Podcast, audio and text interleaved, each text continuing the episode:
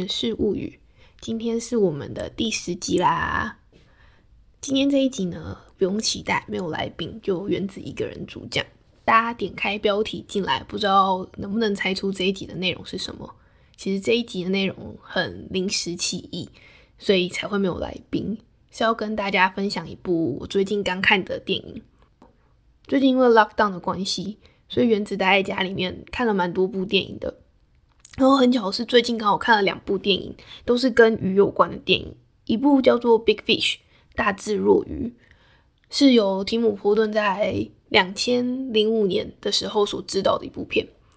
那今天要跟大家分享的不是这一部《Big Fish》，是另外一部由台湾导演陈玉勋在一九九五年所指导的一部电影，叫做《热带鱼》。我不知道是不是因为年纪越来越大的关系哦。就今年年初的时候，其实我被另外一部台湾的电视剧《想见你》迷得不要不要的。然后里面其实迷迷住我的原因之一，但除了是故事本身带有一点悬疑色彩之外，还有另外一个部分就是它很复古。它的故事有一半是发生在一九九八年里面的故事。然后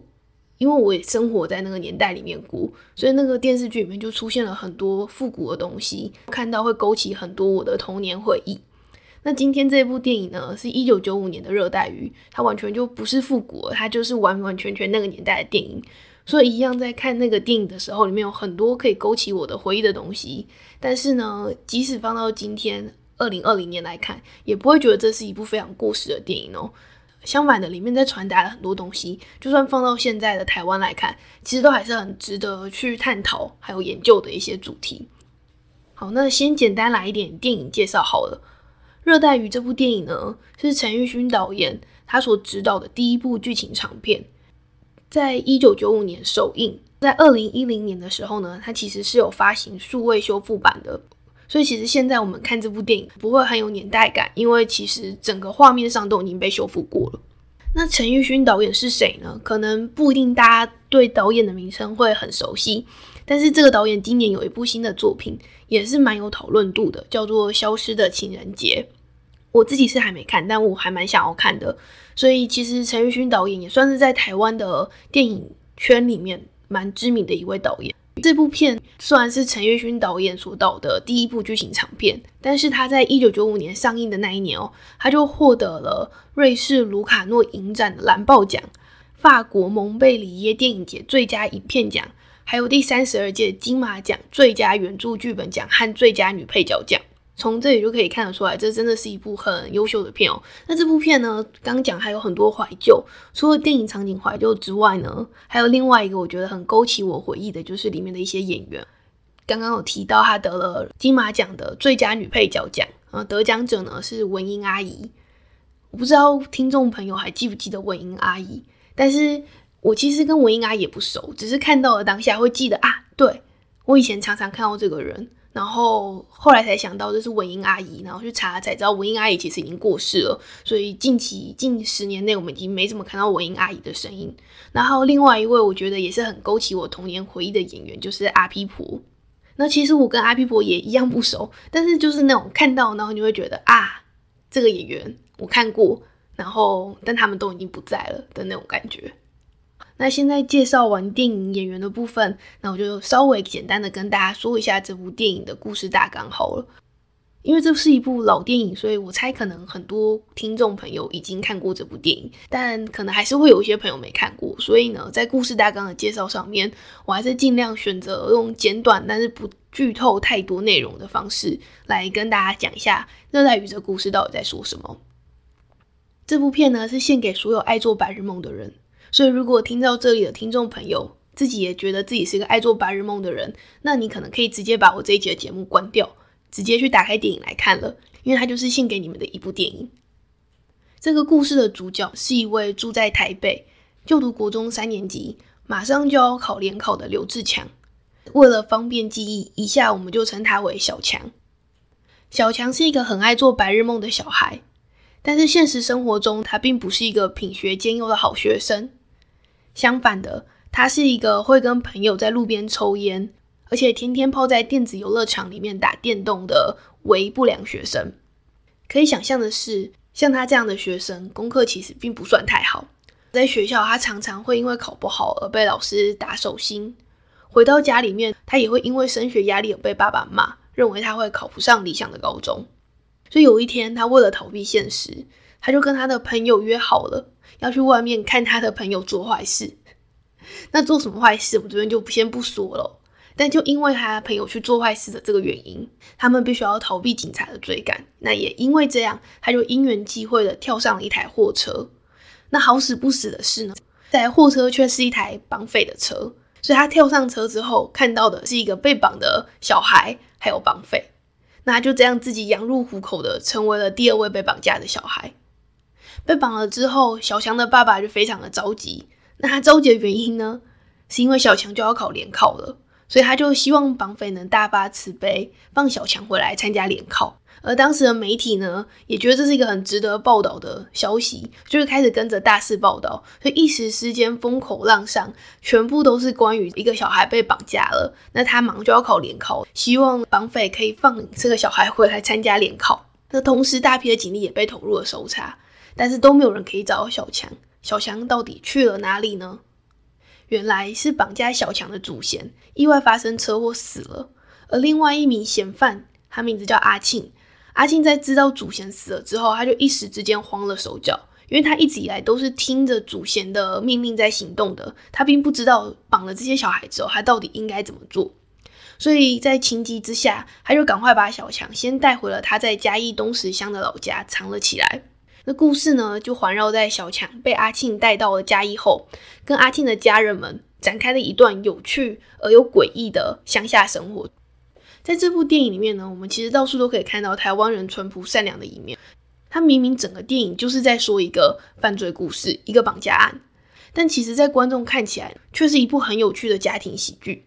会让人忘记里面的主角，他们其实是在做坏事。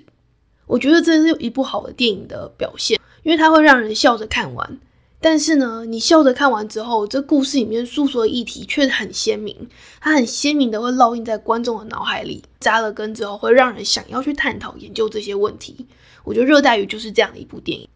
那书后这边大家应该就知道，我就是被扎根了，然后想要去探讨它里面电影里面所诉说的这些问题。所以呢，我看完这部电影之后，就去做了一些研究，觉得很有趣的是，这是一部一九九五年的电影，但它在里面讨论的很多议题。就算放二零二零年的现在，都还是没有很大幅度的改变，我觉得还蛮有警示意味的。那看完之后呢，我觉得其实还蛮值得分享给大家。所以今天这一集节目的内容，我会以一个推荐、探究、再推荐的基调来跟大家分享《热带鱼》这部电影。节目主要会分成三个部分，第一个部分呢是电影里面的回忆杀场景，也就是那些会勾起我童年回忆的片段。然后第二部分探究。就是针对这部电影最主要在诉说的两个议题，我去做了一些补充的资料收集，然后在这边再分享给大家，希望能够帮助大家，如果去看这部片的时候，可以解决一些心里面所拥有的困惑，然后也会有更多更强烈的感情连接。那最后呢，会再推荐一次。那在推荐的内容其实是我觉得这部电影的精彩看点的部分。那希望在经过这三部分的包装之后呢，还没有看过这部片的听众朋友会去找这部片来看。那已经看过的呢，也会想要再重新看一次这部片。那我们就进入我们的第一部分回忆杀电影场景喽。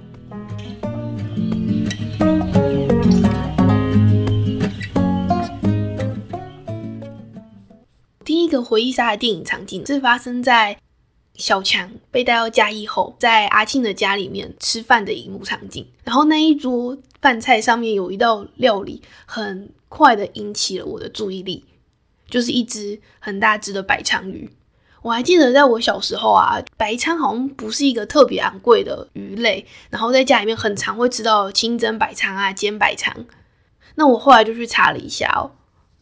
到底白鲳这个价格飙涨有多严重呢？在二零零七年的时候，有一则新闻里面有提到，那时候白肠一公斤的价格是四百二十六元，而且还说这个价格已经是飙涨后了，所以就代表在二零零七年之前，一只白肠一公斤的价格应该会是比四百二十六元还要便宜的。那二零二零年现在一公斤的白肠值多少钱呢？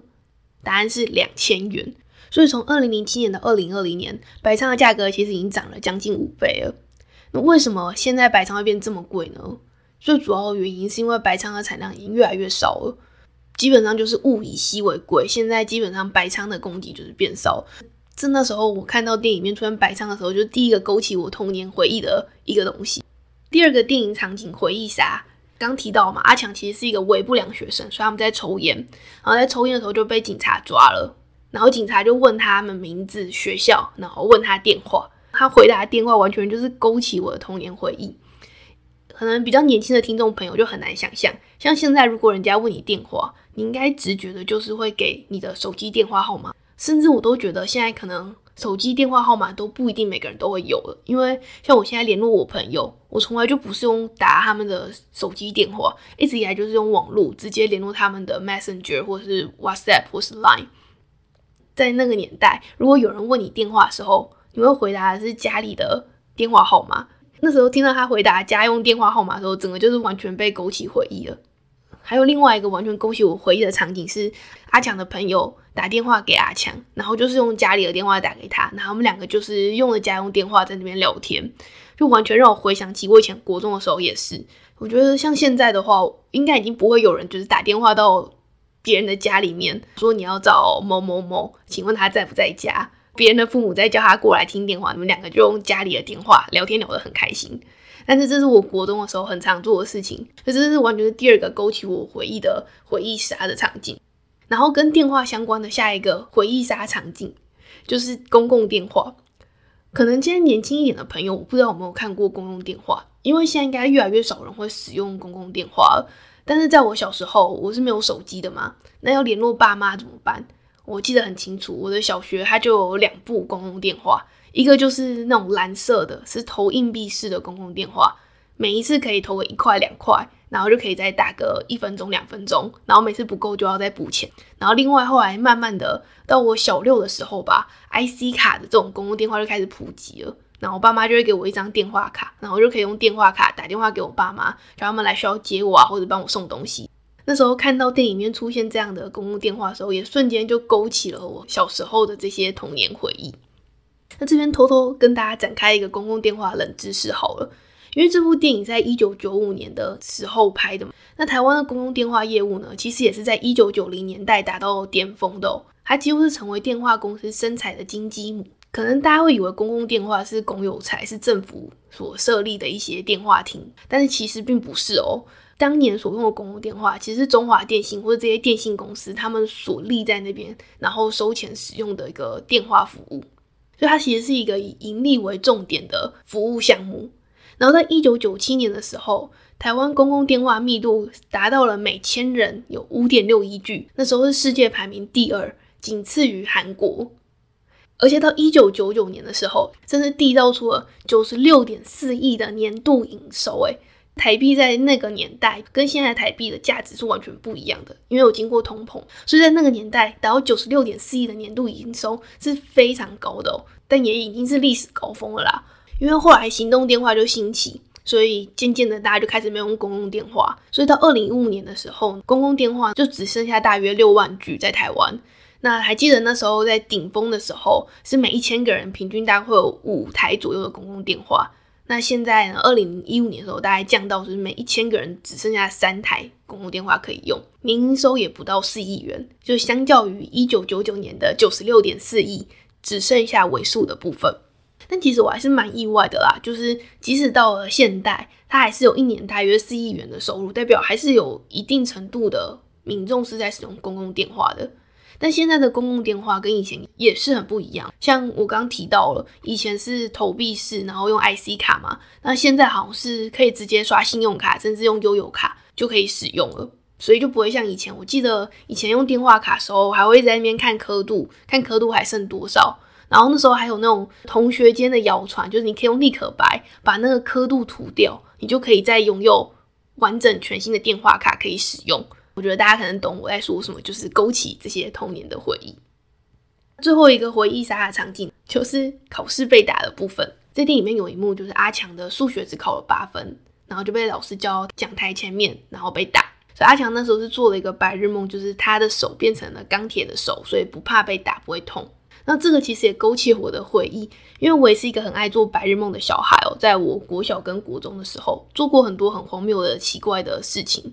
然后有一个我印象最深的白日梦，就是国一的时候吧。我不知道大家会不会跟我一样，就是那个时候精力还蛮旺盛的。可是学校中午都会规定要午休，所有的小孩最想要做一件事情就是不用午休，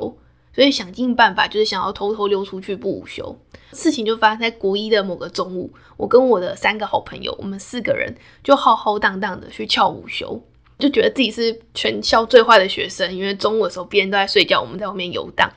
结果呢，就在我们捡了一根树枝，在路边走来走去的时候，经过了一个学校的大走廊。那天运气非常的背，就本来那个地方中午午休时应该是没有人的，但那一天我们的学校的教育组长就是最凶的那个人。刚好在那边集合了一群学生，好像在要讨论什么事情的样子。然后我记得我那时候是领军的吧，我就拿着一根树枝，一边甩一边走。走到那个走廊的时候，我就往右边稍微瞟了一眼。然后呢，那个教育组长刚好也就回过头瞟了一眼，我们两个就四目相交。其实那个时候，如果我就冷静下来，假装没事继续往前走，可能就不会有事，因为他也不知道我在干嘛。但是我又做贼心虚嘛，所以瞟了一眼之后，我就立刻喊跑。我就跟我的四位朋友一起往学校的角落冲去，就想要跑掉，但那我们就被追，最后我们就被逼到一个学校校舍的一面墙的一个角落，真的就是已经无路可走了。然后那时候就开始做白日梦，因为我那一阵子很迷日本动画《闪灵二人组》，里面有一个角色，他有一个特异功能叫鹰眼，跟他对到眼的人，他就可以控制他们的思想。然后让他们看到幻象，之后就一直幻想自己也有这样的能力。等老师走到这边的时候，就看不到我们，我们就不会有事，就可以浩浩荡荡的离开。那当然，故事的结局是什么，我都在这边就不说了，大家可以自己猜想到底最后我们发生了什么事。这部电影真的有很多的回忆杀的电影场景，真的很推荐大家就是去看这部电影，也许你们会在不同的地方产生另一种程度的共鸣。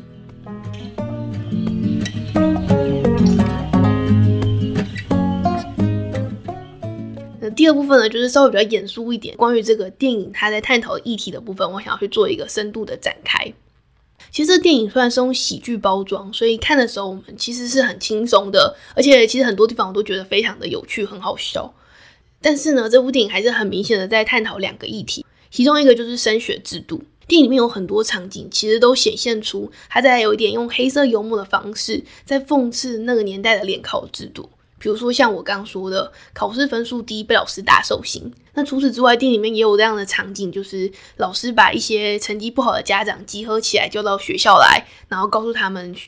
学生的成模拟考成绩结果不理想，他们可能升不了学。那你就看到家长呢，在学校得到这个讯息之后，回家就回去对小强发脾气，他爸爸就更生气，说他只考了四百分，然后就绝对考不到好学校，会落榜。那那时候看到这里的时候呢，我没有到特别有共鸣啦，但是我倒是产生了一个好奇的点，就是他爸说你连四百分都考不到会落榜，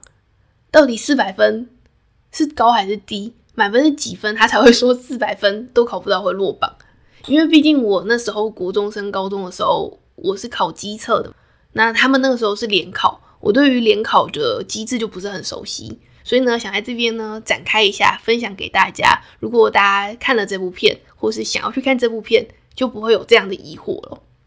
那在说到这个一九九五年代的联考之前呢，先展开一段台湾的国中升学制度的冷知识。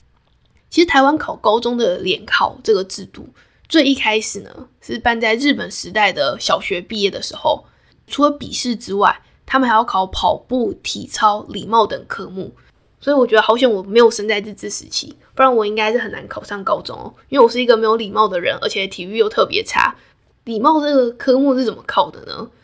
我觉得真的也很有趣。它是一个面试题哦，就是当考生进入教室的时候，他们这个面试委员会呢，他会事先可能在椅子上放一些东西，然后来观察这些考生进来之后，这些东西他们是怎么样应对的。那到什么时候才真正进入这个电影背景下出现的联考时代呢？是到了民国四十一年，是一九五二年，台湾省政府教育厅才在台北地区开始推动这个联合招生的活动。听到这里，如果历史很好的人，可能就会有个疑惑：联考是在民国四十一年，是一九五二年开始才有的，但是日本归还台湾给中华民国，是在一九四五年，也就是民国三十四年。所以从民国三十四年到民国四十一年这个中间，这些学生难道就不能读高中了吗？其实并不是哦，因为在战争结束后，那时候还没开始有一个联考制度出现之前，台湾的高中入学考试就是依照那时候在大陆的方式，也就是由各个学校自己自办。如果你想要去考什么高中，你就要去考那个学校所举办的入学考试，所以就不是一个统一的联合考试。回到电影里面，电影的背景是一九九五年。阿强考了四百分，他爸说你这样会落榜。这里面呢有两个问题我想要解决。第一个是四百分很低的话，那满分是几分？第二个所谓的落榜是他会没有高中读，还是他只是考不到好高中？那我们现在解决第一个问题。其实，在一九六八年之前，高中联考满分就是五百分，总共考五个科目，每一科一百分，所以总共五百分。一九六八年之后呢，他们认为要把国文的比重提高，所以国文的满分变成一百二十分，高中联考满分就变成了五百二十分。这个政策一直持续到一九七一年。一九七一年之后呢，高中联考分数瞬间变成了七百分。那怎么变成七百分的呢？国文原本是一百二十分，他们把国文改成了两百分，分成两个部分，笔试的测验一百四十分。然后加上作文六十分，所以总共是两百分。英文一样是维持一百分。那数学呢也被加重了，从一百变成一百二十分。自然的总分会变成一百四十分，因为自然里面又包含了四个小科目：理化、生物、地科跟建教。然后当然第五科就是我们知道的社会科，社会科满分也一样是一百四十分，分为历史、地理跟公民。所以呢，回到电影里面，阿强考了四百分，他爸说他考很低。因为高中的时候联考满分是七百分，那回到第二个问题，阿强考了四百分，他爸说他会落榜。这个落榜指到底是没有地方读呢，还是只是考不到好高中？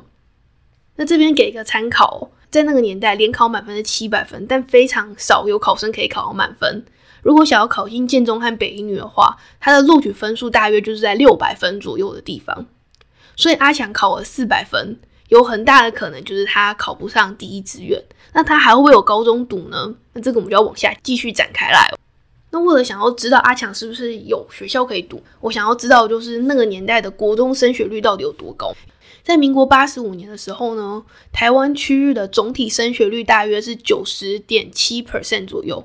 也就是说每一百个里面其实只有十个小孩会没有办法读高中。刚也提到阿强是住在台北市的小孩。所以我就再去找了台北市在民国八十五年的时候，国中升学率是多少？是九十三点四三 percent。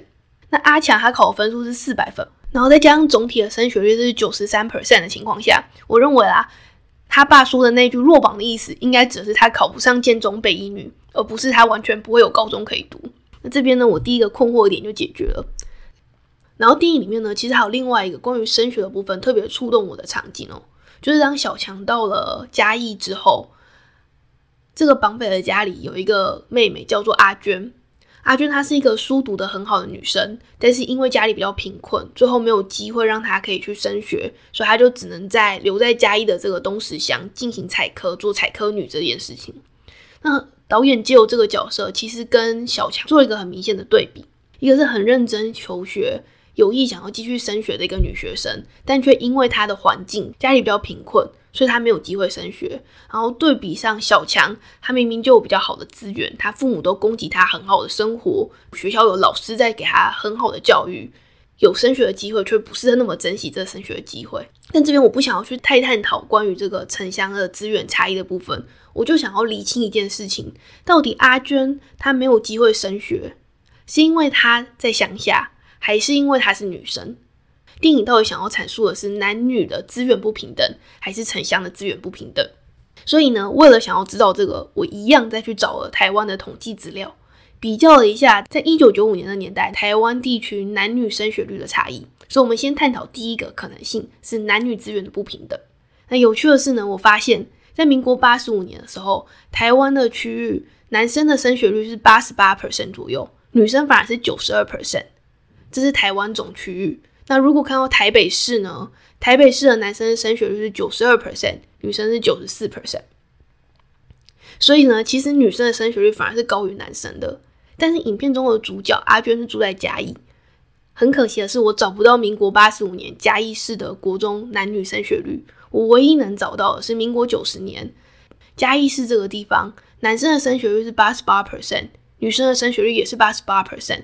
其实，在这个资料上可以看得出来，在台湾总区域而言，女生的升学率明明是高于男生的。甚至如果你看当时的首都台北，就是资源最丰富的地方，女生的升学率也是高于男生的。但是看到乡下嘉义这个地方，那时候男女的升学率却是差不多的。其实这个阐述了一个可能性，就是代表在乡下的地方资源确实是有比较落后的，所以女生并没有办法获得跟台湾其他区域女生一样高的升学几率。当然啦，这个差异上我觉得并不是非常的显著。所以呢，我觉得在这个电影里面想要阐述的，应该不会是指男女升学率的差异女生的升学率并没有低于男生。那再我就想要探讨的是，那是不是就是在讲城乡差距呢？同样的，我们看到民国九十年的国中升学率的部分哦，在台湾总区域的部分，升学率是大约九十六 percent 左右，也就是说，平均一百个里面只有四个人没有机会升学。小强所住的台北市呢？它的升学率达到九十七 percent，也就是略高于台湾总升学率的部分。而阿娟所在的嘉义市，他们的升学率就只有八十八 percent，就很明显、很显著的低于台湾的升学率水平。所以我认为啊，这一段阿娟没有机会升学跟小强的对比，其实比较大程度在反映的是台湾的城乡差距。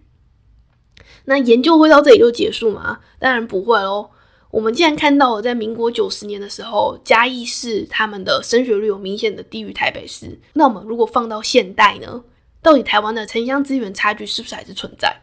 二零一八年的时候，台湾的国中生升学率是九十九点八，我觉得这应该不意外，几乎就是百分之百了。那如果看到台北市呢，还是微微的高于总台湾的升学率是九十九点八五。那我说到这里，大家可能就已经可以猜出来了。如果台北市还是为高于台湾的升学率，那就代表一定有人比台湾的总升学率低，所以台湾的总升学率才会只落在九十九点八。所以如果我们看一下嘉义市在二零一八年的国中升学率的话，就可以发现只有九十七点四三。当然，这个差距已经没有到民国九十年的时候差了大概十 percent 那么严重了，只差了大约两 percent 左右。但是这个城乡资源的差异是不是还是存在呢？我认为可能还是是的哦。即使到了现代，我们认为每个人都有机会可以接受高中教育的同时，还是会有那么一些的学生，不一定是他没有那个机会，而可能是他周围的环境并没有塑造出让他会有在一个升学的环境下的一个情况。所以，《热带雨》虽然是一九九五年的电影，但即使放到现在来看，我认为这些议题都还是没有消退的。分享到这里呢，就想提个题外话哦。除了我们可以显见的这些数据上的差异，其实在我收集这个数据资料的时候呢，我有一定程度上感受到这个教育资源的分布也许不是那么平均的地方。刚刚讲了，我有三个不同的资料来源。台湾总区的呢，这个我是从中华民国统计资讯网，也就是国家的统一的统计机构里面找到的。但是在这里面并没有分到各个区域的升学资讯。各区的升升学资讯，我必须到各个城市的教育局的网站去寻找。那台北市的教育局呢，就很清楚的，我可以找到这些升学率，正是可以往前回溯到民国八十年，甚至比八十年还要更早以前的资讯。那我当我要找嘉义的升学资讯的时候，就变得非常的困难哦。如果大家刚好注意听的话，其实我刚刚提出来的数据都是嘉义市的升学数据。但电影里面阿娟所住的地方是嘉义县的东石乡，所以其实最理想的情况，我要呈现出这个数据的话，我应该会找到嘉义县的升学资讯。但很不幸的是，我到了嘉义县的教育网站、嘉义县的户政事务所，任何地方我都完全找不到这样的资讯。我不能说这一定是城乡差距的体现，但在我找寻这些资料过程中，其实我也感受到了。在台湾各个不同的区域、各个不同的城市，资源分配比重在不同的事物上，其实还是有很明显的差异的。所以，其实我看完这部电影去做这些研究，我是真的觉得感触蛮深的。因为我们看的是一九九五年的电影，可能会觉得离我们很远，但也许这些东西都还是发生在我们的周围，只是我们有时候不会特别去注意它而已。好啦，那刚刚说完了比较严肃的部分，来到今天节目的最后一个部分——电影精彩看点。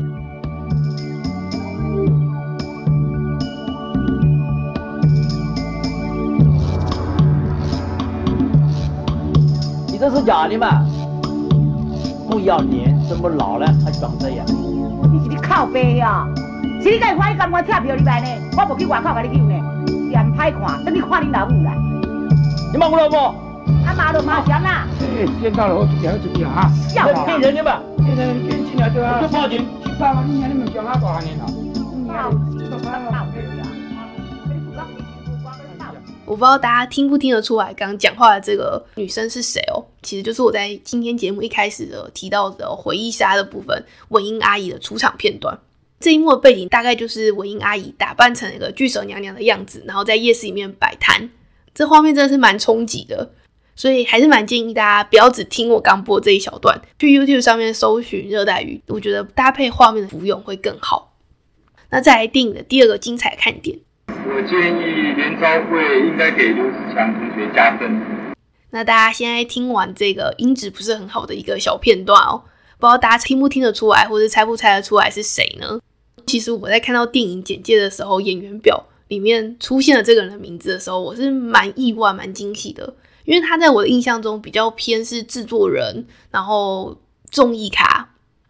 如果有在锁定康熙的，应该就对他完全不陌生哦。其实是赵正平，赵哥。那为什么赵哥会出现在这电影呢？是因为就像刚一开始提的嘛，这部电影其实陈玉勋导演的处女作，所以那个时候他比较没有那么多的资源，所以在演员上啦，还有比如在时间上，他都不是那么好去瞧。所以最后的结果就是很多的工作人员都下海参与这部戏客串演出。那赵正平那时候在这部片里面，他也是一个工作人员，所以他就是参与了这个演出，然后客串了几个小片段。我刚给大家听的这是里面比较明显可以看出是赵正平的片段，但其实呢，大家可以当彩蛋，他在这个电影里面其实出现了两次，那大家就去找找，可不可以找到另外一个他出现的片段哦？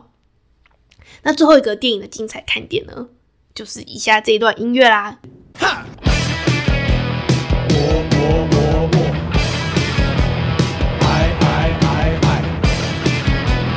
你你你你，你多就说出口，怎么知道不是胡情它只是。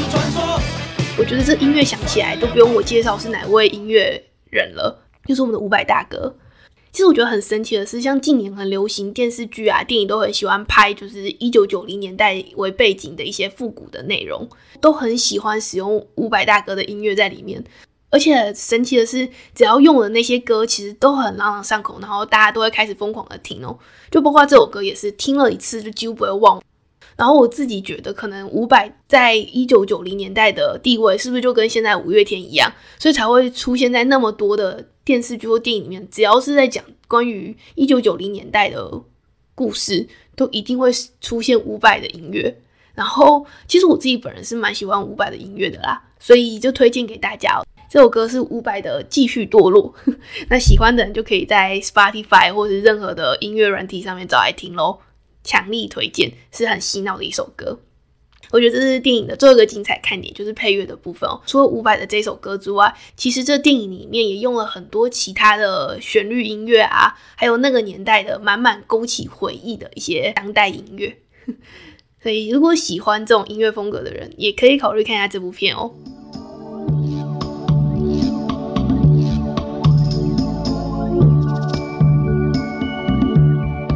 那今天的节目呢，就到这里要结束啦。今天是我第一次一个人主讲哦，那也是希望我准备的内容大家还听得下去啦。那如果喜欢这一集的内容的话，也欢迎到 Apple Podcast 留言告诉我，或是私讯给我都可以哦。那如果喜欢的话，也可以帮我顺便评个高分，然后记得一定要帮我订阅哦。谢谢大家，那我们下一拜见喽，拜拜。